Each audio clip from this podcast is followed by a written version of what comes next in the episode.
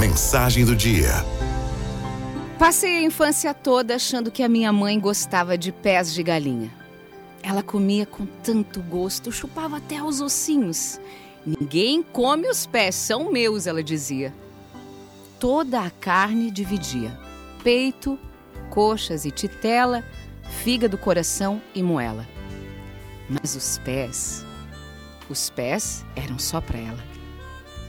Depois de todos servidos, então ela sentava e comia. Mas o tempo foi passando, a criançada crescendo, os maiores trabalhando, a vida foi melhorando. Depois de uma infância dura, começamos a ter fartura.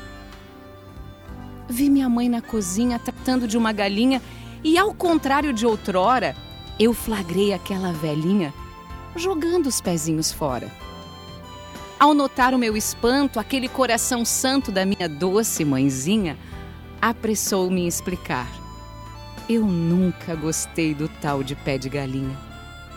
É que a carne era tão pouca, para tantas bocas não dava, e para você não ficar triste, eu fingia que gostava. É assim. Tem coisas que só o amor de mãe é capaz de explicar. Oh.